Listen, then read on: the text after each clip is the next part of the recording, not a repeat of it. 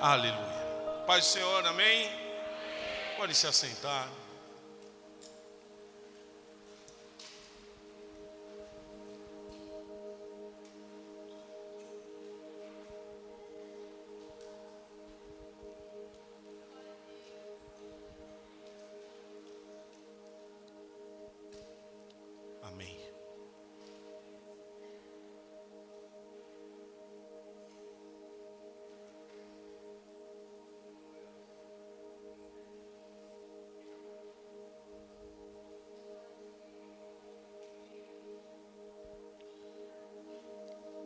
Fico muito feliz de tudo que tem acontecido, tudo que aconteceu nesses dias na igreja. Fico muito feliz porque mais uma vez a gente vê a fidelidade de Deus, né? O quanto Deus é é bondoso, o quanto Deus tem tem colocado da sua porção sobre sobre essa casa, sobre a sua vida. E, e nessa viagem é um momento que que eu estava numa viagem de seis horas de carro. E entre os louvores que eu ouvia, e chegou em certo momento, eu estava conversando com, com a pastora, e estava falando sobre a paz que excede todo entendimento. Filipenses 4, 7. Como é difícil entendermos, ou como é difícil a igreja entender essa paz que excede todo entendimento. Nesses altos e baixos, vejo algumas cadeiras vazias e, e eu sei que depois de retiro tem aqueles irmãozinhos que já pensam da seguinte forma: eu já fiz tanto na semana passada, agora eu preciso de um descanso. Imagine se Jesus precisasse de descanso, hein? Para falar conosco, porque a gente pede, a gente exige.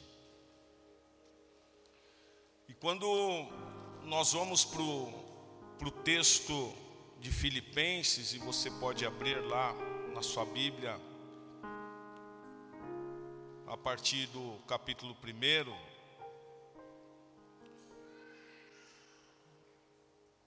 A igreja em Filipos, ela é fundada por Paulo em sua segunda viagem missionária. E por incrível que pareça, ela foi a primeira igreja fundada na Europa por Paulo.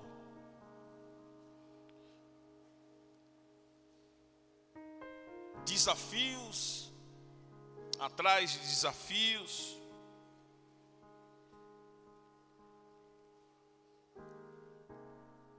Filipe não era uma, uma cidade grande, ou Filipos não era uma cidade grande, mas mesmo assim ele se prontificou a, a fazer algo naquele lugar. Muitas vezes que muitas vezes nós queremos só fazer missões na Europa. Estava e uma dessas viagens minha, conversando com um missionário lá, e ele comentou de um irmão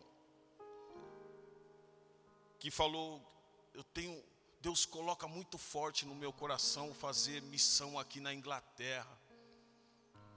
Eu falei para ele: tem umas aldeias lá no Amazonas que também dá para fazer missões.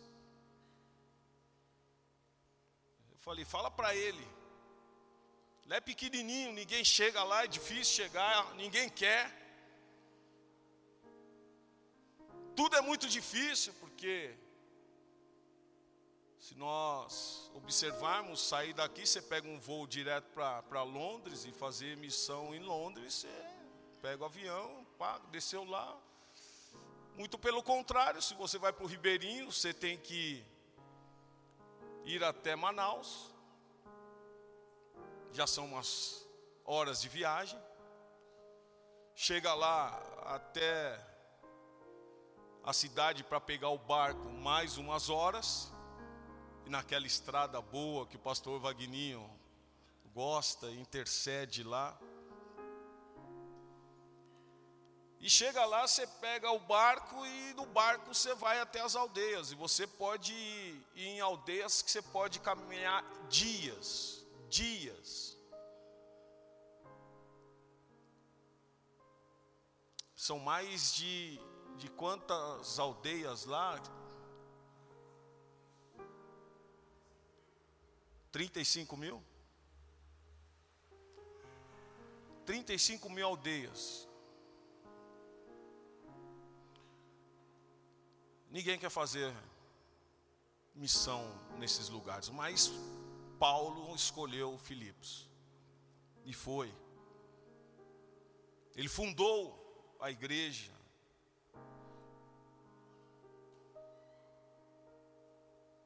E quando ele escreve essa carta, em alguns relatos dizem que ele está em Roma. E todos nós conhecemos o período de Roma, o que Paulo enfrentou, mas mesmo assim ele está lá, incumbido de escrever a carta aos Filipenses, de falar como, como ele estava, explanar para aquele povo as situações que ele estava vivendo e até mesmo colocar pessoas ao lado daqueles irmãos que estavam em Filipos. Quando Paulo começa a sua carta, e ele começa no capítulo 1, e onde ele diz: Paulo e Timóteo, servos de Cristo Jesus, a todos os santos. E ele estava mandando essas cartas aos crentes. A todos os santos em Cristo Jesus, inclusive bispos e diáconos que vivem em Filipos. Olha como a igreja cresceu. No versículo 6, ele ele fala algo que me chama muito a atenção. Estou plenamente certo de que aquele que começou a boa obra em vós, há de contemplá-la até o dia de Cristo. Estou plenamente certo de que aquele que começou a boa obra em vós, há de completá-la até o dia de Cristo. Também quero, no versículo 12, ainda, irmão, cientificar-vos de que as coisas que me aconteceram têm antes contribuído para o progresso do Evangelho. Tudo o que acontece na nossa vida é para um progresso do Evangelho. Saiba disso.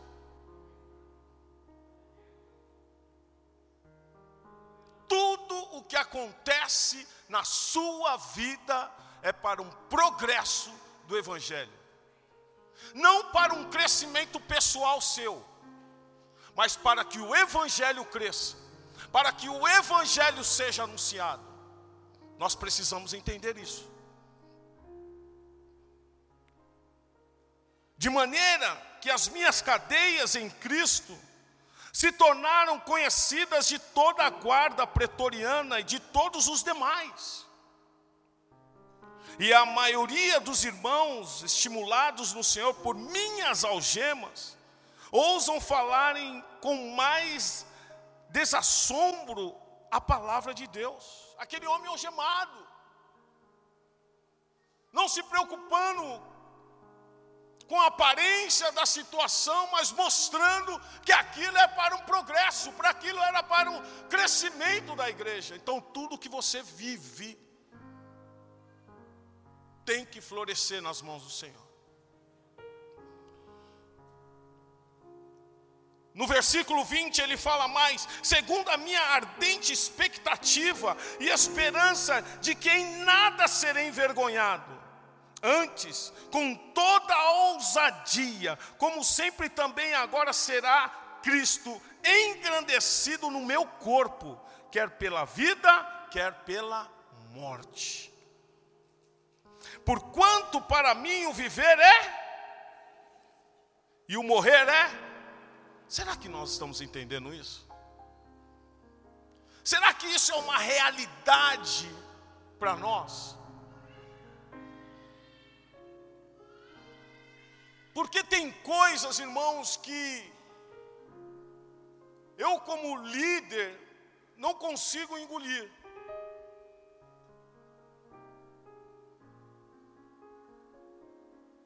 Tem coisas que eu não consigo entender que o seu trabalho é mais importante do que Cristo. O seu trabalho, a obra das suas mãos, o dia a dia, tem prioridade. Eu não consigo entender. Para aqueles que estão em Cristo, para aqueles que entendem toda essa posição, para aqueles que se colocaram à disposição para dizer: Eis-me aqui. Mas na hora que você mais precisa, não está.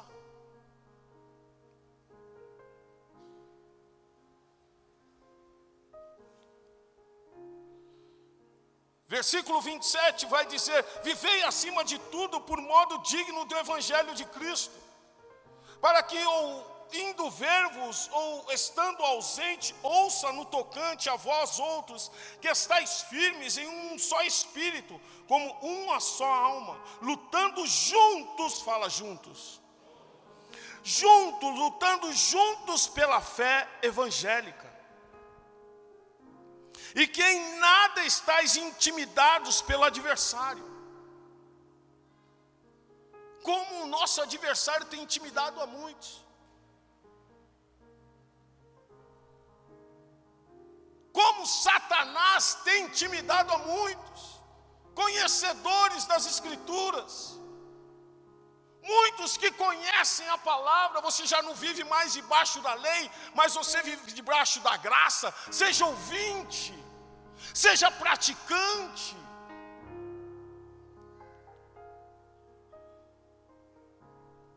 Pois o que para eles prova evidente de perdição, é para vós outros de salvação, isso da parte de Deus.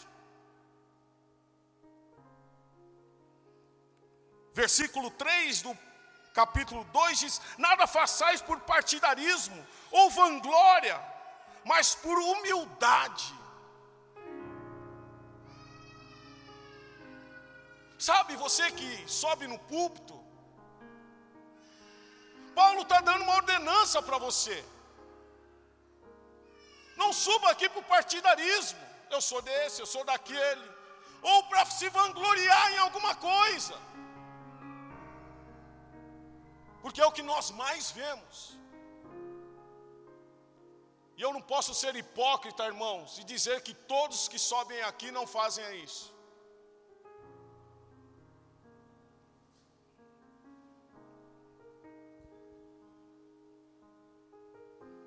Mas por humildade, considerando cada um os outros superiores a si mesmo.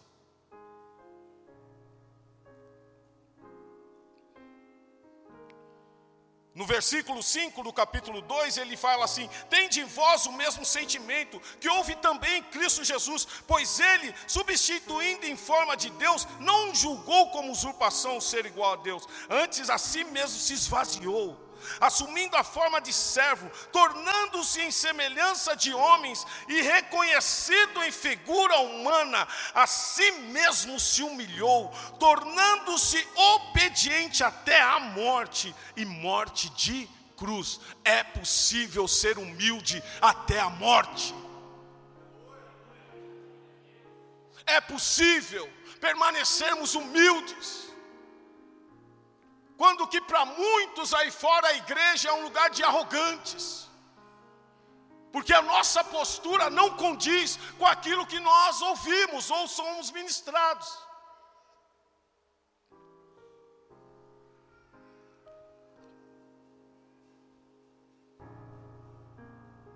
Pelo que também Deus o exaltou, sobremaneira lhe deu um nome que está acima de todo nome, para que o nome de Jesus dobre todo o joelho nos céus, na terra e debaixo da terra, e toda língua confesse que Jesus Cristo é Senhor, para a glória de Deus. Assim, pois, amados, versículo 12, meus amados, Amados meus, como sempre obedecesse, não só na minha presença, porém muito mais agora na minha ausência desenvolvei a vossa salvação. É uma prática constante. É uma prática constante, a salvação, o desenvolvimento constante, aonde todo o tempo, em toda hora, a gente precisa estar se movimentando, estar buscando, estar nos policiando.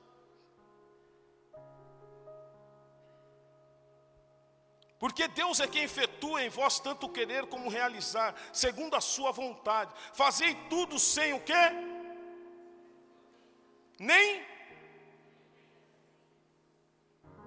Fazei tudo sem murmurações, nem contendas, para que vos torneis irrepreensíveis e sinceros, filhos Deus inculpáveis no meio de uma geração pervertida e corrupta na qual resplandeceis como luzeiros no mundo.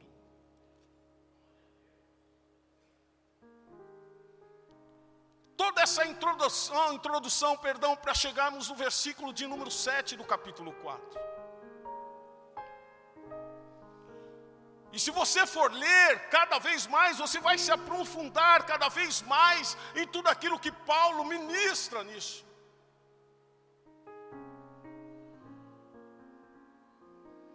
Mas eu tenho uma aulinha nessa manhã. Eu tenho algo que, que nós precisamos aprender nesta manhã. Porque eu aprendi, ou melhor dizendo, estou aprendendo.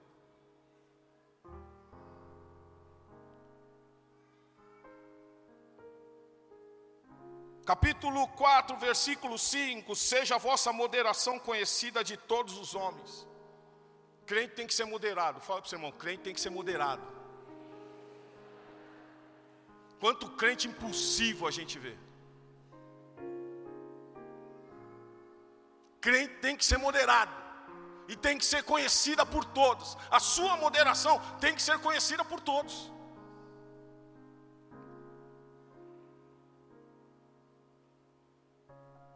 Até pelo pastor. Mas não é só aqui. O mais importante é lá fora.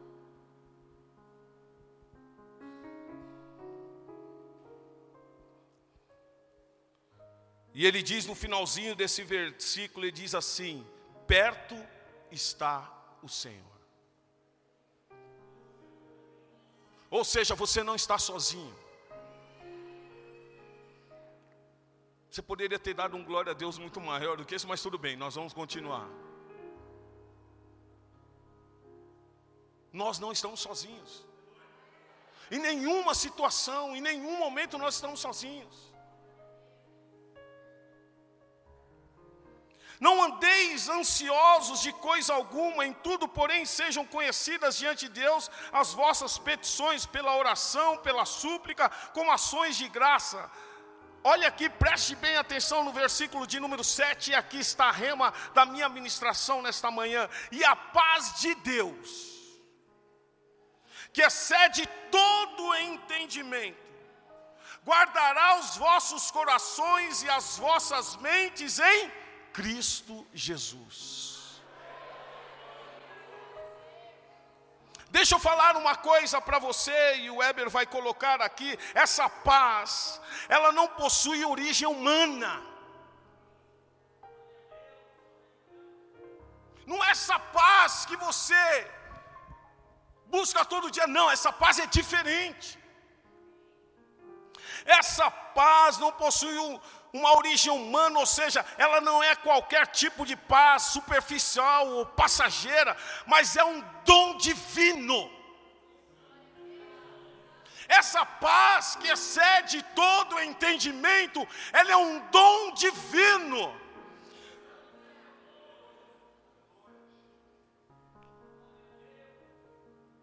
Que guarda os corações, os sentimentos e os pensamentos dos libertos em Cristo Jesus. O efeito dessa paz que excede todo o entendimento é uma paz que impede as aflições e angústia que abalam, que abalam os nossos sentimentos. É diferente, fala para o seu irmão, é diferente essa paz.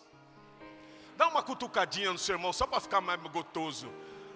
O, o, pastor Gabriel, é, é, domingo, passar, é, domingo passado, ele me entregou aí, né?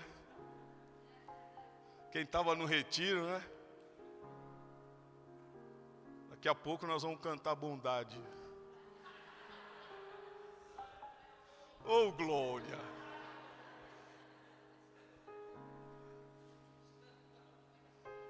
Depois vamos cantar bondade.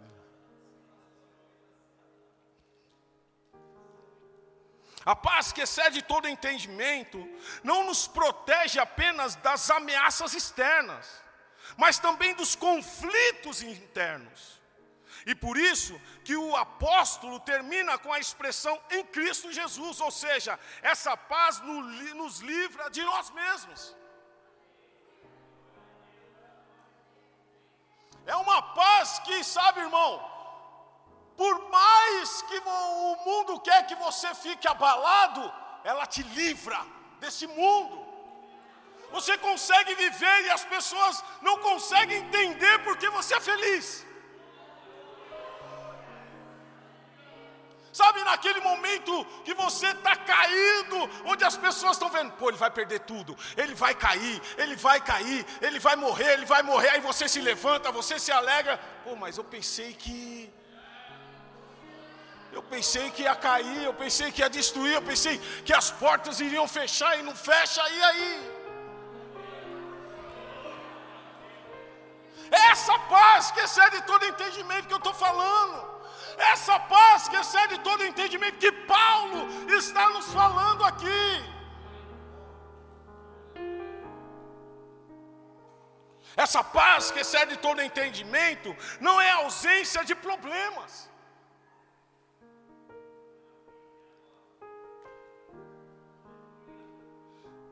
De aflições, de dificuldades mas é a garantia de que Deus está no controle de todas as coisas.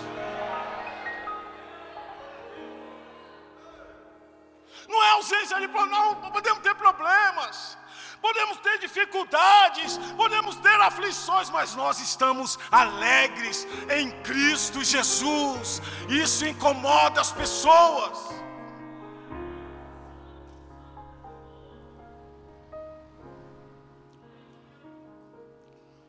Eu perdi uma causa na justiça.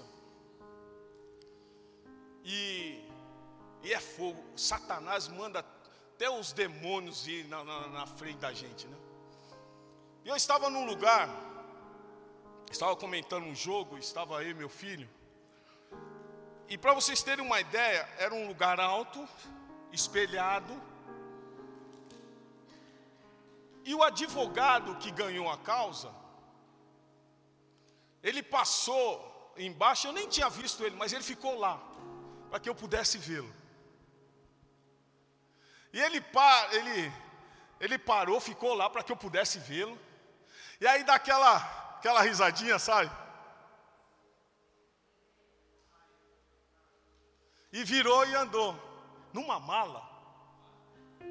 Numa perna. Mas mal sabe ele que a paz que excede todo entendimento é sobre a minha vida.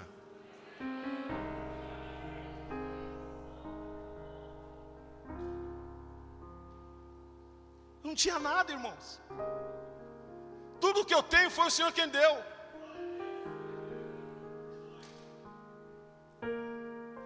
Sabe as palavras de Paulo, tanto ser, ser humilhado como exaltado? Eu sei. Sabe as palavras de Paulo quando, ah, tanto sei ter como não ter. Mas a paz que excede todo entendimento não vai tirar a minha alegria, não vai tirar o sorriso do meu rosto, porque eu perdi uma causa na justiça. Você está entendendo o que é paz que excede todo entendimento? Não é você chegar aqui bicudinho com, com o pastor, porque você perdeu uma causa na justiça. Como se eu tivesse culpa, como se os pastores tivessem culpa. É um progresso de Deus para o seu crescimento. E eu entendo isso. A paz que excede todo entendimento não é ausência de problemas, aflições, dificuldades, mas é a garantia de que Deus está no controle de todas as coisas e que por mais que tudo pareça difícil, podemos descansar na promessa de que no dia vindouro, em breve, o Deus da paz esmagará Satanás debaixo dos nossos pés. Romanos 16, 20.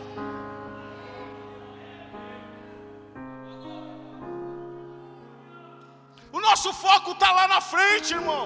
Eu não estou olhando para o que está acontecendo agora, não. Estou olhando para aquilo que vai acontecer lá na frente. Eu estou me alegrando com aquilo que vai acontecer lá na frente.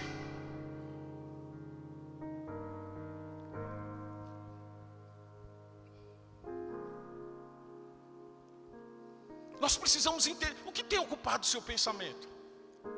Como que você está sentado aqui agora? pensando amanhã como que você vai pagar a conta?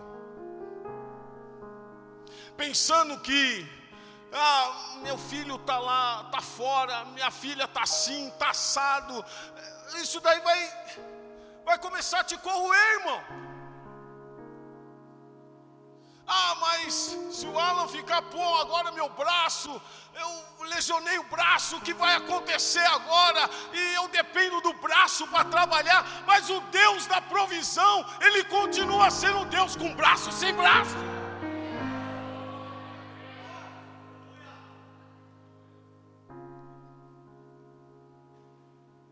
O que tem ocupado o seu pensamento?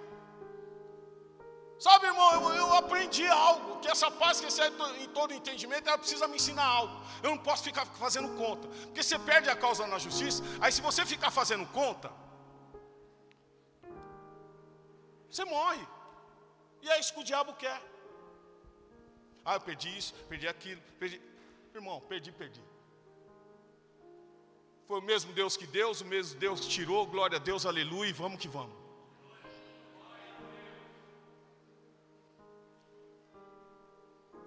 Não adianta ficar remoendo.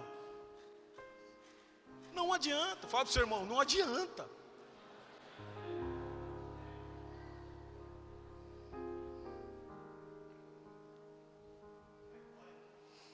O que tem ocupado o seu pensamento, aquilo que você sente é decorrência do seu pensamento.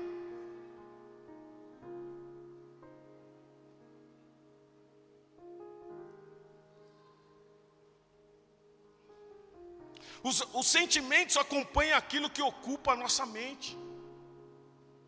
Sabe, quando a pastora, ou quando nós estamos aqui, numa segunda-feira e, e nós estamos dando, fazendo discipulado na igreja, e quando a gente fala de discipulado e e o tema que nós usamos nesse último discipulado foi Moisés, Arão e Ur.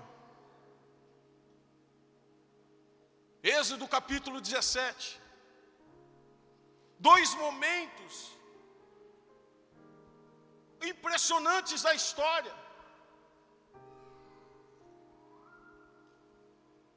Como estava Moisés naquele momento? Porque o povo murmurava, o povo reclamava. O povo saía de um lugar para outro, Deus abençoava. Ia para lá, Deus abençoava. Ah, não tinha, Deus trazia provisão. Ah, não, não acontecia, Deus movia algo. Eles chegam em Refidim.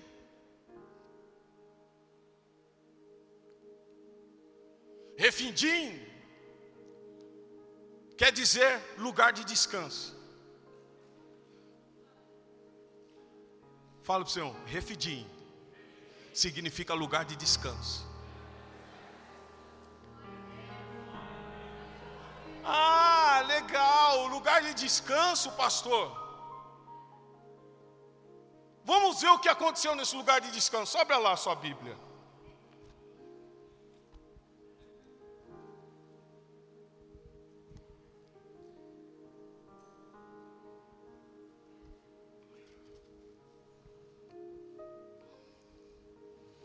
Capítulo 17 de Êxodo.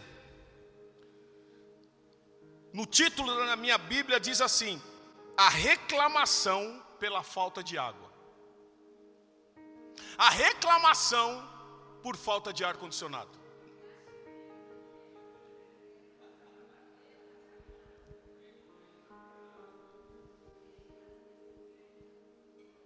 A reclamação porque não tem um ar quente. não tenho ar na minha casa. O duro é que tem gente que não tem ar em casa e quando chega na igreja quer ar. É impressionante, irmão. É impressionante. Deixa eu falar para você, eu estou no meio, eu estou na mesma situação, viu, irmão? Aqui não tem um ar particular para mim, não. Estamos na mesma pegada, estamos na mesma situação como Moisés também estava sem água.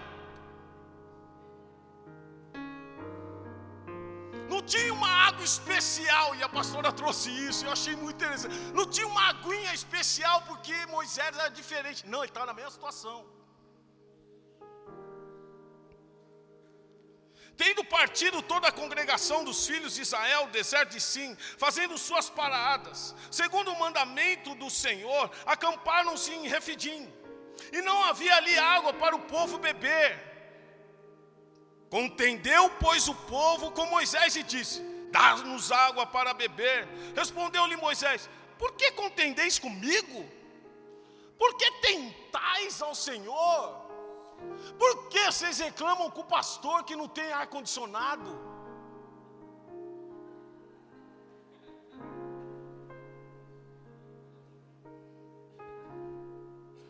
Tendo aí o povo sede de água, murmurou contra Moisés e disse: Por que nos fizeste subir do Egito para nos matares de sede, a nós, aos nossos filhos e aos nossos rebanhos?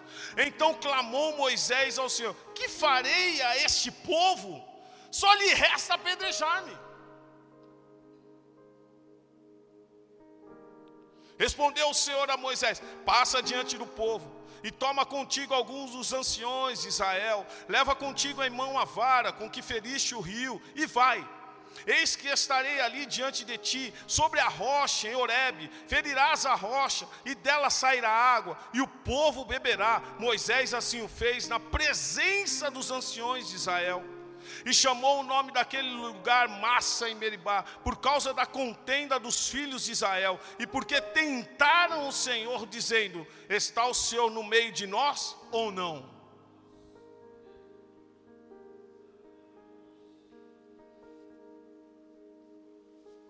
Ó oh, irmão, minha irmã, se essa paz que excede todo entendimento não estava na vida de Moisés, eu não sei que esse homem ia fazer, não. Porque não é fácil você liderar um povo. Não é fácil você lidar com o povo. Está faltando água. Os caras só queriam, só faltava apedrejá-lo. Você imagine a situação que estava, pastor. Como as pessoas se achegavam diante de Moisés. Cadê a água? Cadê a água? Pastor, cadê o ar? E é assim, viu, irmão, de vez em quando, viu? Vocês acham que é brincadeira? Vocês dão risada? Mas é. Pô, pastor, e acústica? Cadê? Tem que fazer, pastor, no mínimo, põe lá atrás acústica. É.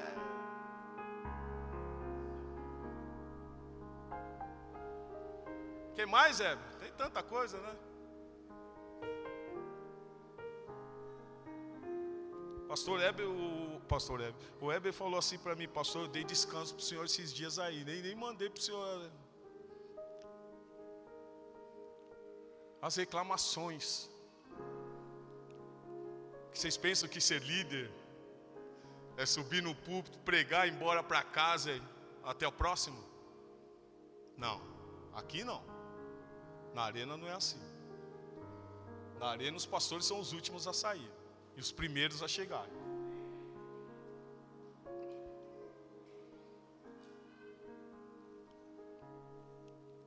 Refidim era o que? Lugar de. Ah, lugar de descanso, mas não estava descansando? Que negócio é esse?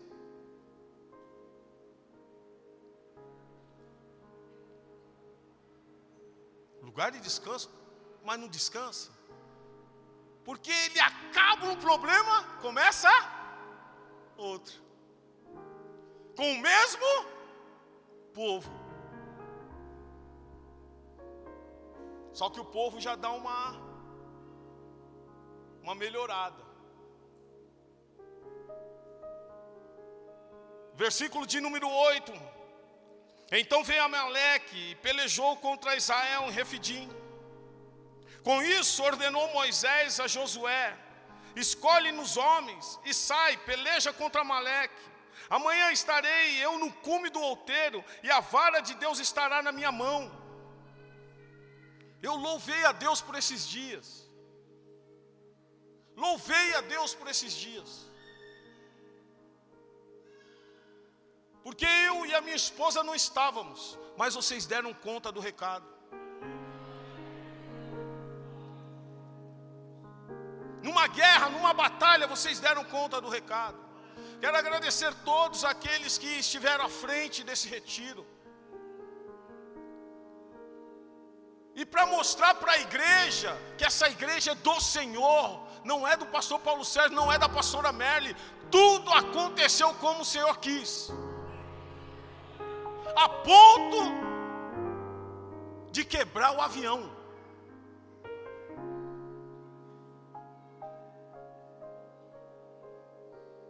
Se você, eu, é que eu, eu, se eu fazer, se eu fizesse isso, eu ia morrer, ia dormir fora de casa hoje. Mas se vocês vissem a, a, a cara da minha esposa no aeroporto, e eu aqui não vou murmurar, não vou murmurar. Deus está no controle de todas as coisas. Não, mas era para a gente estar tá lá. não vamos murmurar. E nós, eu tinha certeza. Põe essa foto aqui, Ed. Eu tinha certeza. E eu tenho algo muito forte no meu coração. Eu tenho muito forte no meu coração. Para vocês terem uma ideia, eu tenho um quadro desse na minha sala. E eu fico meditando nele toda vez que eu entro lá. Porque muitas vezes o Senhor falou comigo e o Senhor tem falado comigo, eu tenho que estar ausente.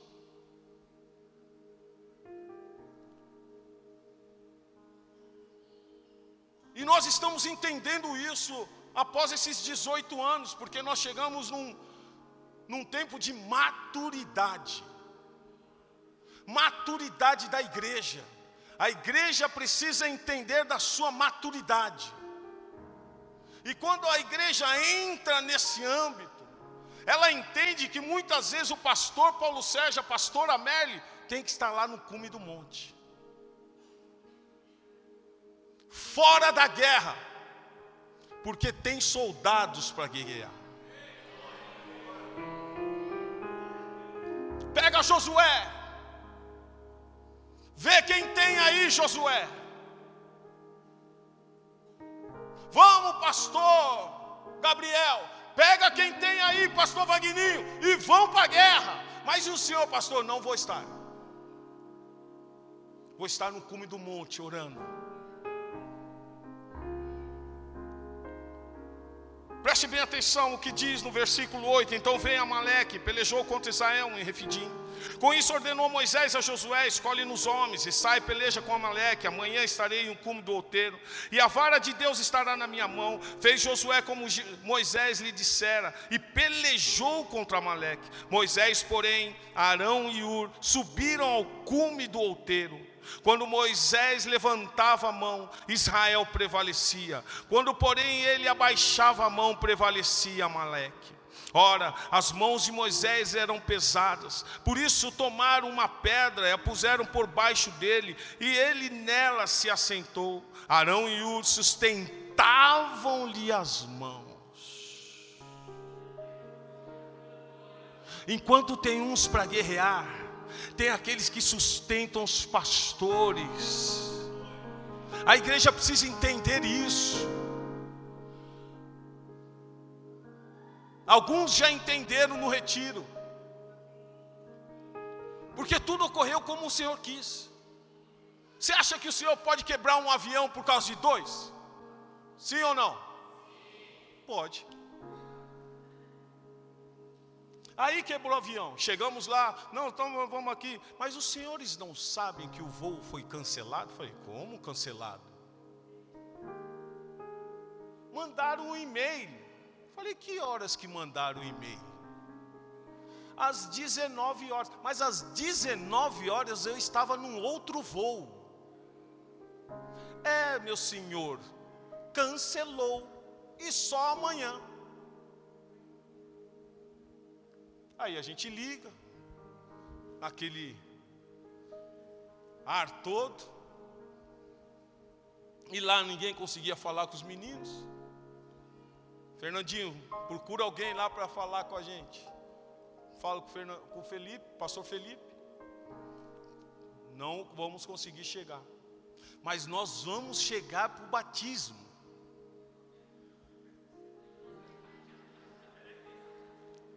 Nós vamos chegar, nós vamos sair às, às nove, mas nós vamos chegar no batismo. Imagine a cara da pastora de vocês. Quem quiser, depois eu tenho a foto no celular, vou mostrar só para você.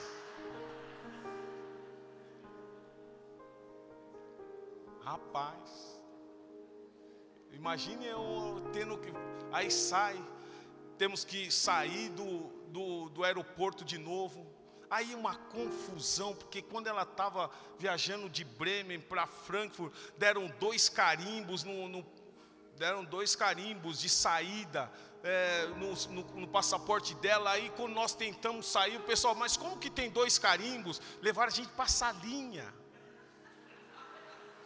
Eu nunca entrei na salinha, irmãos, de aeroporto. O cara falou assim para mim: o senhor está livre, mas ela tem que para a salinha. Eu falei: não, vou junto. Fomos para a salinha.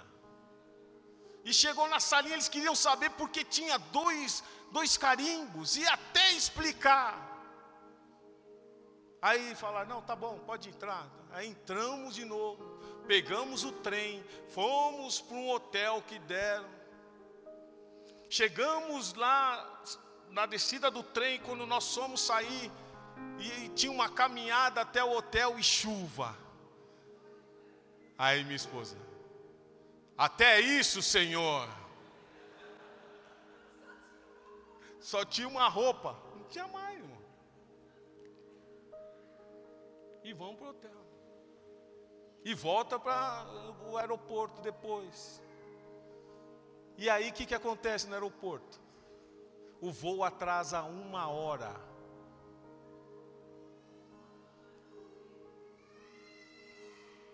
Teve um alarme dentro do avião, ficou tocando lá, ti, ti, ti, ti, ti, uma hora.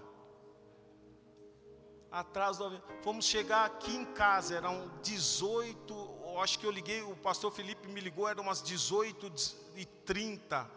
Estamos saindo daqui, pai, de Cesareia. Falei, é, não deu para chegar.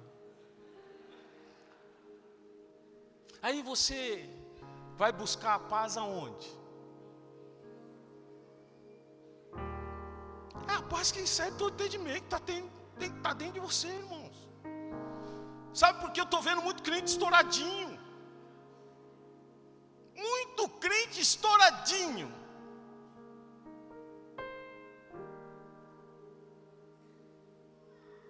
Que a gente, ó, tô pregando aqui quase que 40 minutos já, grupo de louvor, por favor, pode subir. 40 minutos falando sobre paz que excede todo, todo de medo. Eu quero que essa paz entre na sua cabecinha. Entre na sua cabecinha. Chega de crente estouradinho. Para não dizer outra coisinha.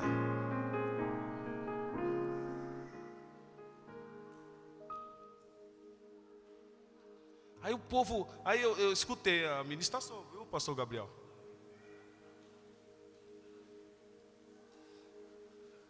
Aí eu escutei até o, o, pastor Gabriel falando, ah, o povo quer teologia. Teologia, irmão. Eu, eu falei, pastor, eu falei, Senhor, eu quero ser um pastor diferente.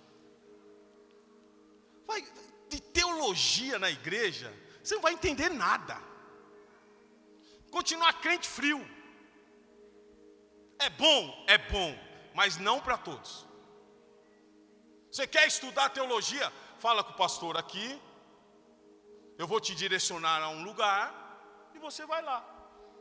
Mas deixa eu explicar para você, não é para todos.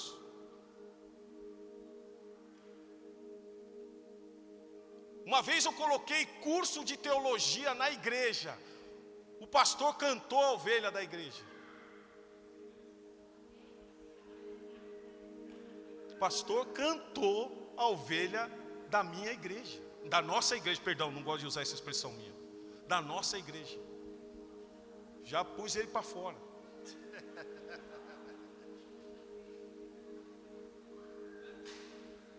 Sabe a melhor forma de ensinar? É assim. Foi a forma que Deus me deu para ensinar. Porque se eu ficar falando aqui eloquentemente, não vai entender nada. Eu já sei. Eu já passei por isso, eu vivenciei isso. Eu sei como as igrejas, como o, o ser humano está. Você já fala claro, a pessoa não entende. De vez em quando eu subo aqui e desço, e no dia seguinte eu, eu acho que eu preguei em alemão. Que é, tem crente que não entende. A paz que excede todo entendimento, irmão. ela não vai te ausentar de problemas, de aflições, de dificuldades.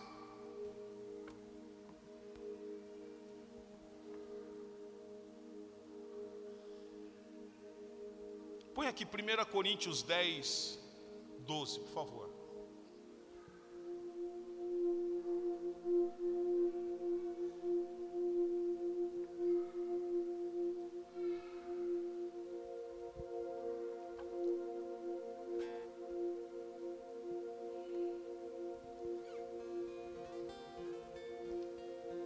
Aquele, pois, que pensa estar em pé, veja que não. Aquele que. Aquele que pensa. Próximo. Não vos sobreveio tentação que não fosse humana, mas Deus é fiel. Fala, Deus é fiel por favor, a igreja toda, Deus é fiel. Permitirá, fala, não permitirá. Mais alto, não permitirá. Que sejais tentados além das vossas forças. Sabe o que está dizendo aqui? Você pode passar o que você passar, você não está sendo tentado além daquilo que você pode suportar. Sabe o que você está passando aí? Não é nada diante dos olhos de Deus para poder resolver. Sabe a situação que você está vivendo aí? Deus não te deu nada, Deus não te deu nada além do que você pode suportar. Ele sabe até onde você pode chegar. Deus sabe até onde você pode chegar.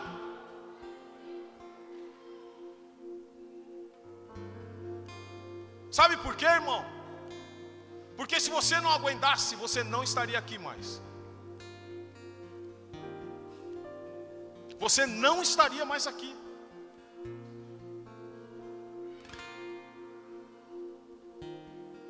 Já passaram dores e que acabaram se fazendo? Suicídio, se suicidando. É um dos maiores índices do nosso Brasil hoje, suicídio. Estávamos passando na ponte lá de Manaus e o pessoal falando: quantas pessoas se suicidam aqui? E para não irmos longe, sabe essa ponte aqui? Quantas pessoas já se suicidaram ali? Sabe por quê? Porque não aguentaram. Sabe por quê? Porque elas não têm essa paz que excede todo entendimento que eu e você temos. Essa paz que excede todo entendimento faz com que nós venhamos nos fortalecer para que a palavra se renove a cada dia, a cada instante, a cada hora. Essa paz que excede todo entendimento que te faz forte. Mamãe, assim.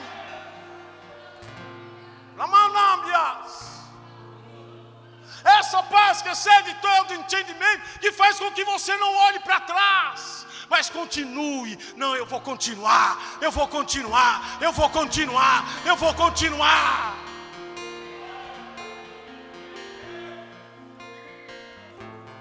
É essa paz que excede todo entendimento que tem te dominado aí.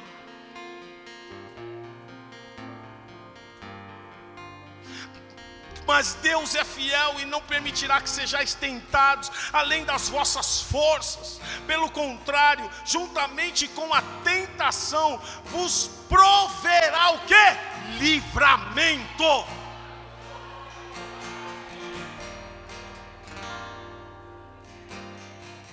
Ah, você acha que o avião podia ter quebrado no ar? Poderia, irmão. Imagine, quebra no ar, sabe? Ah, pastor Paulo, pastor Américo, tchau, tchau. Livramento. Só que a minha esposa está tão nervosa que ela não viu nem isso. Mas aí teve um momento que eu tive que chegar para ela e falar assim: a igreja não é nossa, a igreja é do Senhor. Arena Transformados é do Senhor, irmãos. Aqui o Senhor faz como Ele quer, Ele age como Ele quer. Por mais que uns gostem, outros não gostam. Uns permaneçam, outros não permaneçam. Uns acham rígidos, outros está de boa para mim. A igreja é do Senhor. Vos proverá livramento, de sorte que possais o que? Suportar. Você acha que foi fácil para Moisés?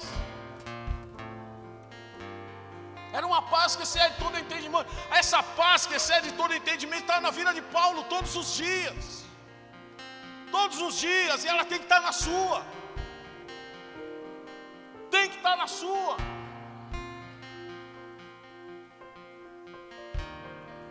E para finalizar, versículo 8 do capítulo 4 de Filipenses. Finalmente, irmãos, tudo que é verdadeiro, tudo que é respeitado, tudo que é justo, tudo que é puro, tudo que é amável, tudo que é de boa fama, se alguma virtude há, e se algum louvor existe, seja isso o que ocupe o vosso pensamento. Guarde os teus pensamentos, guarde os teus pensamentos, deixe que a paz que excede todo entendimento flua através da sua vida. Seja manso, seja amável, seja temperante, tenha domínio próprio, seja fiel, seja longânimo, seja paciente.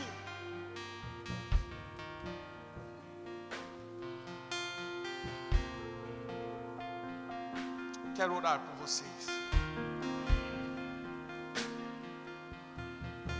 Hoje nós temos tantas coisas aqui.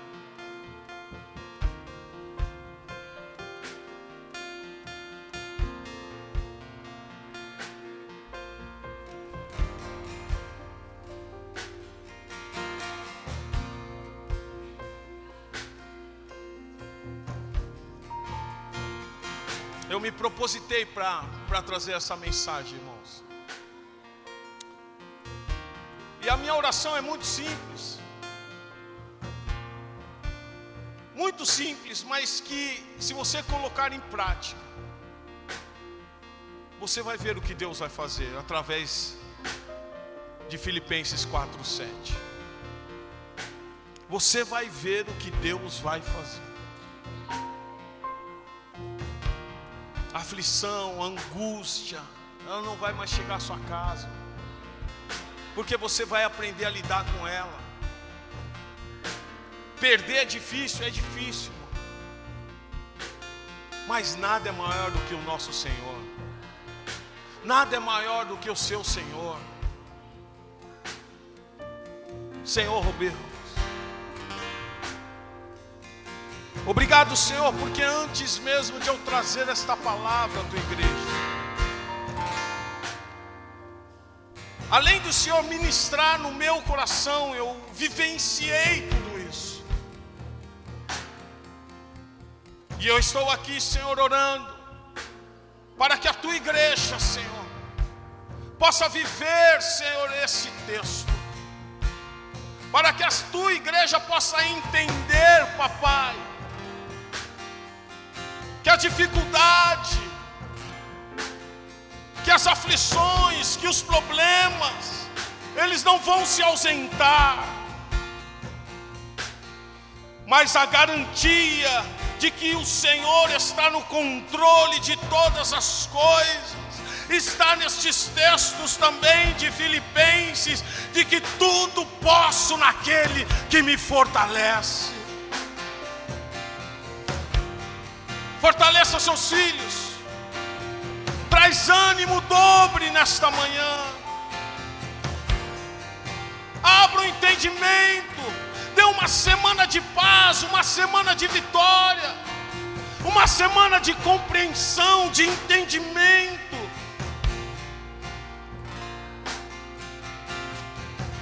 Que nós possamos meditar, Pai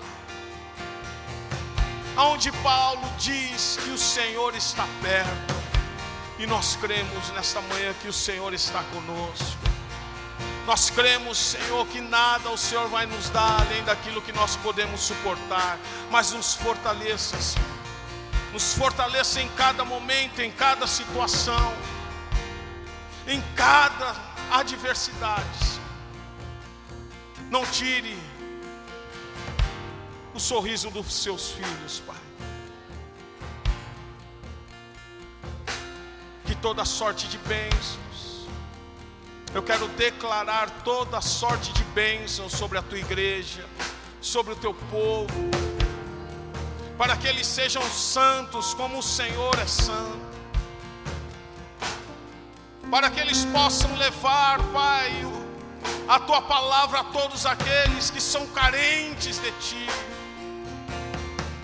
que os problemas, as dificuldades venham fortalecê-los a cada dia, em nome de Jesus. Amém, amém e amém. Glória